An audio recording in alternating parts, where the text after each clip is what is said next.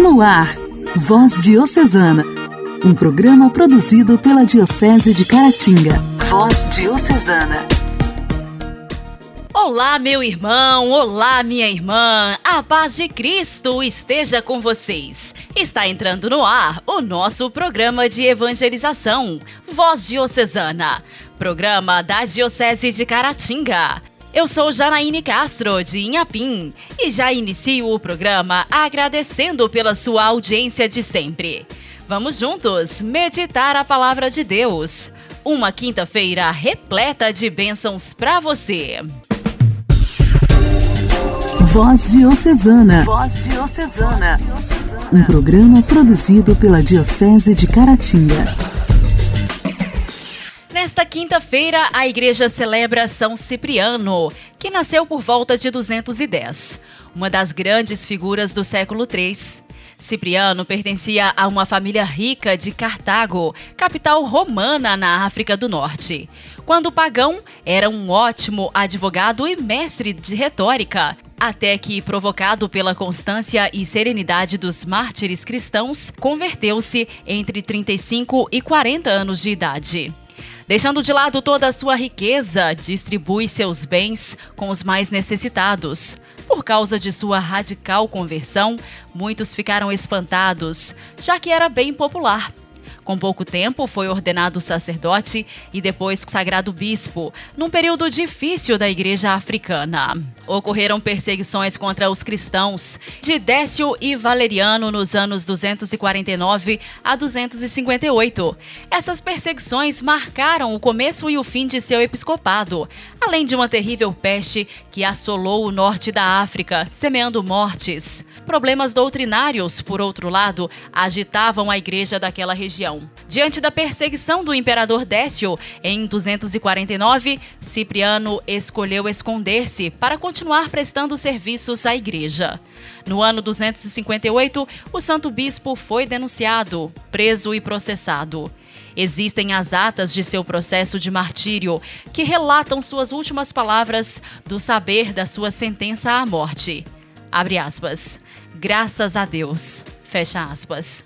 Um grande número de fiéis e sacerdotes esmoreceram diante das torturas e renunciaram à fé cristã, ficando conhecido como cristãos lapsos. Em Roma, no ano de 251, Cornélio tinha sido eleito papa com o apoio dos bispos liderados por Cipriano, que considerava muito a conduta de seu colega bispo, com o qual trocava correspondências.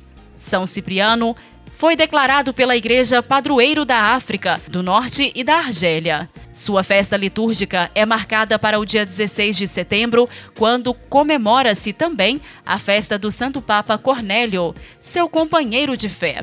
São Cipriano, rogai por nós. Uma vela acesa, sobre a mesa nações, assim seja. Luz, seja luz para aqueles que ainda precisam encontrar Jesus. Seja luz,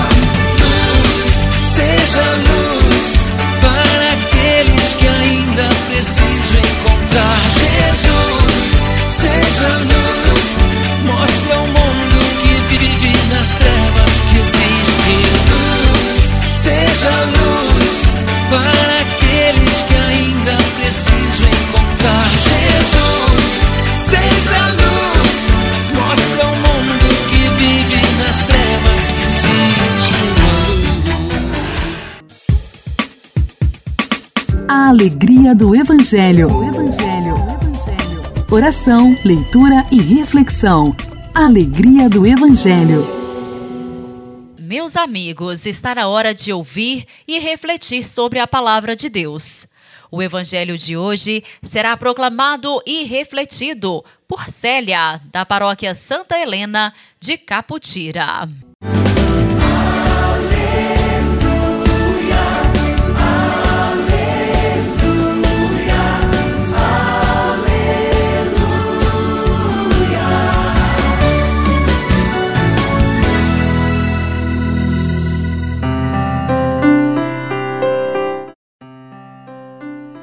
O Senhor esteja convosco, Ele está no meio de nós. Proclamação do Evangelho de Nosso Senhor Jesus Cristo, segundo São Mateus.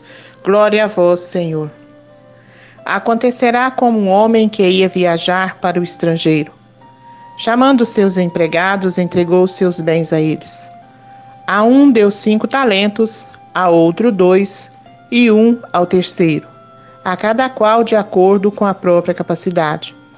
Em seguida viajou para o estrangeiro. O empregado que havia recebido cinco talentos saiu logo, trabalhou com eles e lucrou outros cinco. Do mesmo modo, o que havia recebido dois, lucrou outros dois. Mas aquele que havia recebido um só saiu, cavou um buraco na terra e escondeu o dinheiro do seu patrão. Depois de muito tempo, o patrão voltou e foi ajustar contas com os empregados. O empregado que havia recebido cinco talentos entregou-lhe mais cinco, dizendo: Senhor, tu me entregaste cinco talentos. Aqui estão mais cinco que lucrei. O patrão disse: Muito bem, empregado bom e fiel. Como você foi fiel na administração de tão pouco, eu lhe confiarei muito mais. Venha participar da minha alegria. Chegou também o que tinha recebido dois talentos e disse: Senhor, Tu me entregaste os dois talentos. Aqui estão mais dois que lucrei. O patrão disse: Muito bem, empregado bom e fiel. Como você foi fiel na administração de tão pouco, eu lhe confiarei muito mais. Venha participar da minha alegria. Por fim, chegou aquele que havia recebido um talento e disse: Senhor, eu sei que tu és um homem severo, pois colhes onde não plantaste e recolhes onde não semeaste. Por isso fiquei com medo e escondi o teu talento no chão. Aqui tens o que te pertence. O patrão respondeu: Empregado mau e preguiçoso, você sabia que eu colho onde não plantei e recolho onde não semeei. Então você devia ter depositado meu dinheiro no banco, para que na volta eu recebesse com juros o que me pertence. Em seguida, o patrão ordenou: Tirem dele o talento e deem ao que tem dez. Porque a todo aquele que tem será dado, mais e terá em abundância. Mas daquele que não tem, até o que tem lhe será tirado. Quanto a esse empregado inútil, joguem-no lá fora, na escuridão. Aí haverá choro e ranger de dentes. Palavra da salvação. Glória a vós, Senhor.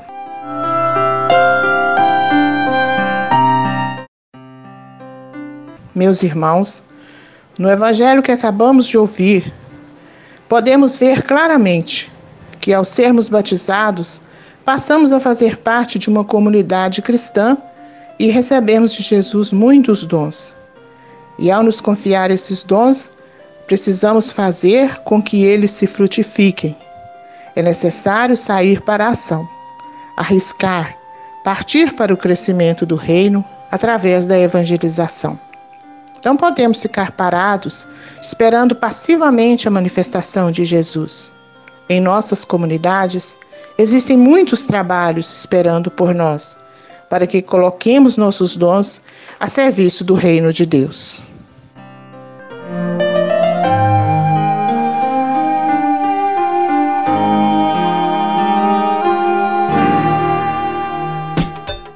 Diálogo Cristão.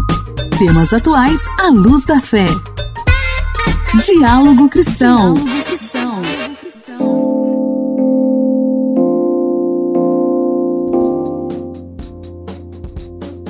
Há depressão pós-parto afeta a vida de uma em cada quatro mães brasileiras que vivem na pobreza ou extrema pobreza. E essa situação afeta no desenvolvimento e na saúde mental dos filhos. É o que aponta o estudo realizado pela Universidade Federal de Pelotas, encomendado pelo PNUD, Programa das Nações Unidas para o Desenvolvimento. Vamos ouvir sobre esse tema aqui no Diálogo Cristão com a repórter Sayonara Moreno. Segundo o levantamento, as mulheres que enfrentam depressão pós-parto nessas condições não tiveram apoio de familiares ou companheiros durante a gravidez ou após o nascimento do bebê. Os sintomas depressivos aparecem em mais de 26% das entrevistadas no primeiro ano após o parto. No segundo ano, a taxa caiu para 15%. A falta de condições para arcar com a depressão só agravou a situação da estudante de psicologia Shirley Faria, de 22 anos. Grávida aos 17 no início da graduação e desempregada, teve que lidar com a falta de apoio da família e o abandono do pai da criança. A depressão pós-parto tirava dela as esperanças, a vontade e a condição de cuidar da filha. Eu comecei a trabalhar no local, mas nunca pagaram sequer os dias trabalhados e era minha única alternativa. Após a gestação, eu sabia que não poderia arcar com a criança, tanto financeira como psicologicamente. Fiquei uns dias de favor na casa de uma tia e uma série de pensamentos negativos vinham, coisas que eu não gosto nem de, de recordar. Eu me sentia muito mal comigo mesma e com a criança. O futuro era muito incerto para nós duas. A única alternativa que se passava em minha mente era o fim da vida de nós duas. O médico psiquiatra Joel Renault Júnior é diretor do programa Saúde Mental da Mulher do Hospital das Clínicas da Universidade de São Paulo. Segundo ele, a depressão pré-natal é o principal fator de risco para a depressão pós-parto. No entanto, entre as mulheres que vivem na pobreza, falta melhor suporte médico para o diagnóstico precoce, além da ausência de apoio no círculo social. Muitas dessas mulheres têm gatilhos estressores significativos em relação, por exemplo, ao suporte afetivo e financeiro do parceiro, a questões envolvendo violência doméstica, doenças clínicas mais frequentes já no período gravídico, deficiências no pré-natal dessas pacientes, de menor condição socioeconômica. O estudo da Universidade Federal de Pelotas também cita como fatores que podem desencadear na depressão pós-parto das mulheres em pobreza ou extrema pobreza a ausência do companheiro ou pai das crianças, a falta de apoio na gestação, baixa escolaridade e a presença de outros filhos. O estudo levou em conta a situação psicológica de 3.200 mulheres entre 2018 e 2021 em 30 cidades dos estados estados da Bahia, Pará, Ceará, Pernambuco, Goiás e São Paulo. O impacto na saúde dos filhos também foi notado. 3 mil crianças no primeiro ano de vida foram analisadas por meio de testes de desenvolvimento. Os bebês de mães com sintomas depressivos tiveram desempenhos ruins em habilidades de comunicação, coordenação motora, resolução de problemas, domínio pessoal e social. O estudo atribui esse baixo desempenho à redução de estímulos sensoriais, cognitivos, afetivos e de emoções positivas por parte da mãe que vive com depressão. A partir do estudo, os pesquisadores defendem o fortalecimento da rede básica de saúde com aconselhamento para planejamento familiar e oferta de métodos anticoncepcionais modernos Além disso, afirmam que os profissionais de saúde devem fazer a sondagem e o manejo de sintomas depressivos nas mulheres em todos os atendimentos de pré-natal e nas consultas após o nascimento. Igreja, Igreja em Ação. Formação, CNBB, notícias, Vaticano, diocese, não paróquia, a minha Igreja fé. em Ação. Igreja em Ação. Neste mês de setembro, em que celebramos o mês da Bíblia, estamos recebendo o irmão Mariano. O tema escolhido para estudo no mês da Bíblia neste ano é a carta aos Gálatas, com o lema: Pois todos vós sois um só em Cristo Jesus. Irmão Mariano tem feito um breve relato sobre essa carta. Com muita atenção e carinho, vamos ouvi-lo. Queridos amigos da nossa voz diocesana, hoje vamos nos dedicar neste breve estudo da carta aos Gálatas sobre os opositores à liberdade do Evangelho. Eu inicio com Gálatas 2, os versos 3 e 4. Gálatas 2, versos 3, 4 e 5, que diz o seguinte: Contudo, nem sequer Tito, que estava comigo, sendo grego, foi forçado a circuncidar-se. Ora, por causa de alguns intrusos, falsos irmãos, esses que se intrometeram para espiar a nossa liberdade, essa liberdade que temos em Cristo Jesus, e querem nos reconduzir à escravidão. A esses falsos irmãos, nem sequer uma hora cedemos nem nos sujeitamos, para que a verdade do Evangelho se mantivesse para vós. Então, Paulo mais uma vez reforça essa liberdade do evangelho e lembra que nem Tito, que é um dos apóstolos, que vem do mundo grego, foi obrigado a circuncidar-se. Na verdade, então, vejam, é, essa é importância da liberdade trazida pelo Evangelho de Jesus. Então, Paulo segue tentando clarear para os cristãos da comunidade de Gálatas que o mais importante é ser fiel a Jesus Cristo e ao seu projeto, ao seu evangelho, e não tanto essas leis exteriores, como era a circuncisão, como era a lei do sábado, como era a lei da pureza. Então, para a gente bem compreender esse conflito, é importante lembrar assim que esses pilares da religião judaica tiveram sua importância, mas agora o que era determinante é seguir Jesus Cristo de perto. Então Paulo se firma na liberdade do Evangelho. E vai até cobrar de Pedro, se você tiver oportunidade depois, leia Gálatas 2, de 1 a 10, você vai ver que Paulo chama a atenção de Pedro, porque ele, num primeiro momento, se abriu e até comia juntamente com os cristãos que eram convertidos do paganismo. No entanto, quando chegou Tiago e o seu grupo, que eram mais voltados para essa prática da religião judaica, Pedro volta atrás e foge um pouco dessa comunhão de mesa, dessa participação livre junto com os cristãos que vinham do mundo pagão. Então, Pedro é cobrado por Paulo para que seja fiel e não haja né, como um hipócrita, afirmando uma coisa e fazendo outra, pregando a liberdade, mas depois negando essa liberdade na prática. E nesse contexto do estudo da Carta aos Gálatas, a Igreja do Brasil quer mostrar também a grande necessidade da gente assim acolher a diversidade e nos lembra que talvez até a gente poderia pensar que a história do nosso país poderia ter um rumo se a gente levasse o evangelho mais a sério, que a gente seguisse mais de perto as palavras da escritura. É nesse sentido que a CNBB nos anima a trabalhar por uma verdadeira animação bíblica da vida e da pastoral. Ou seja, para que todo o nosso trabalho de comunidade, toda a nossa ação também em nome da igreja na sociedade seja sempre iluminada e guiada pela palavra de Deus. E a gente não esquecesse né, que é essa inspiração bíblica, o jeito de agir de Paulo, o jeito de agir de Jesus, que deve orientar e guiar o nosso jeito de ser e de agir hoje. Então, uma perguntinha para a gente continuar a reflexão.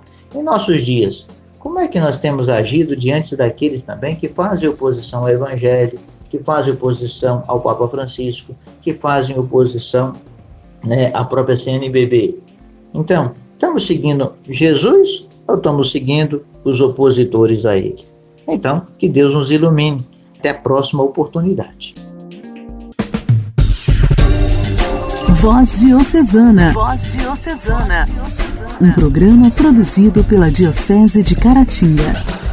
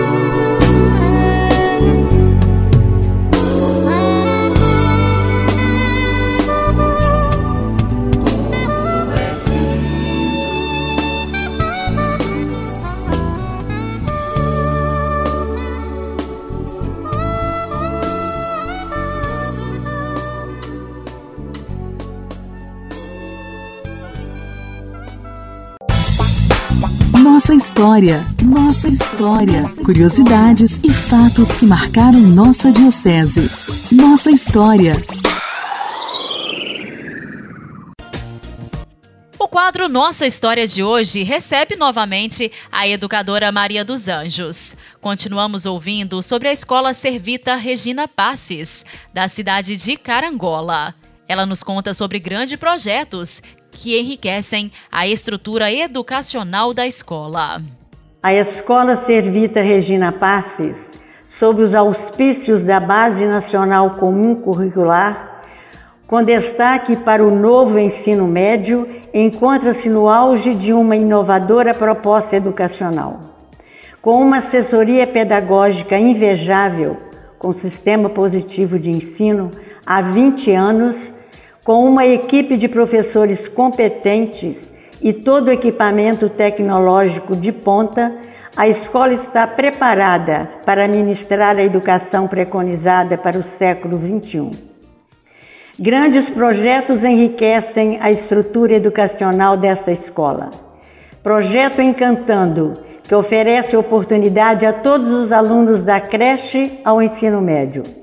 O Encantando é um projeto social de uma beleza ímpar, de uma leveza indescritível, de uma elegância invejável, de um bom gosto raro. No Encantando, a música e a dança são a base do evento, do qual se orgulham educadores, alunos, pais e convidados. Projeto Supera a ginástica para o cérebro. Com base na neurociência, as atividades do Supera são executadas com coerência, entusiasmo, conhecimento, com o objetivo de potencializar a performance do aluno. Projeto Robótica é um dos mais novos projetos da escola. É um método de aprendizagem focado na pesquisa, na descoberta e na construção. Para completar o ensino da redação no ensino médio e para melhor preparar o aluno para o Enem, a escola tem um convênio com a plataforma Redigir. Finalmente, nestes 100 anos de vida proativa, exemplar, dedicada e de grandes frutos, gratidão às irmãs servas de Maria do Brasil. Orar costuma fazer bem. Intimidade com Deus. Esse é o segredo. Intimidade com Deus. Com Irmã Imaculada. Orar costuma fazer bem. Meu irmão e irmã, você que nos ouve nesse momento, no quadro Intimidade com Deus, muitas vezes a gente se pergunta: é possível ser feliz? E acredito que hoje, muito mais, essa pergunta ela é feita diante de tantos problemas que a gente vê nos meios de comunicação, às vezes à nossa volta, nas nossas famílias ou até mesmo conosco mesmo. Será que é possível ainda ser feliz? Então, o professor Mário Sérgio Cortella, ele nos ajuda a responder essa pergunta. Ele diz que sim, nem sempre e nem o tempo todo. Isso não significa que vá se abafar a ponto de nos tornar impermeáveis à ideia de felicidade. Ele diz: Eu não tenho como ser feliz no mundo que sofre, onde há fome, essa hipermeabilidade do eu não posso, essa fraqueza espiritual é muito desesperadora, chegando inclusive a ser acomodada e empobrecida, e em muitos casos é uma ofensa à dádiva da vida. Eu não posso esquecer-me da existência das mazelas, dos percalços e dos infortúnios, mas eu não posso fazer com que as mazelas tenham mais uma vitória. Isto é, além de já produzirem o sofrimento que produzem, ainda soldam em mim as frestas em que a euforia de uma vida mais fértil possa vir à tona. Então, mesmo diante de todos os problemas e dificuldades, podemos dizer que podemos ser felizes. Podemos não quer dizer acomodar diante da dor do próximo, mas ajudar aquele que precisa de mim. Já é um primeiro passo para essa felicidade. Eu só sou feliz, como eu já disse em outros programas, eu só posso ser feliz quando eu consigo fazer o outro feliz.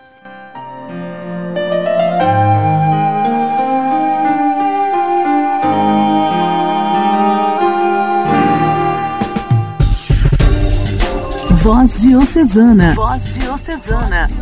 Um programa produzido pela Diocese de Caratinga. Queridos ouvintes do Voz Diocesana, o programa de hoje está terminando.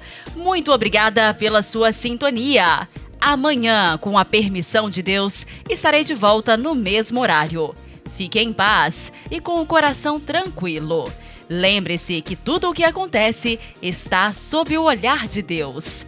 Grande abraço, até amanhã. Você ouviu?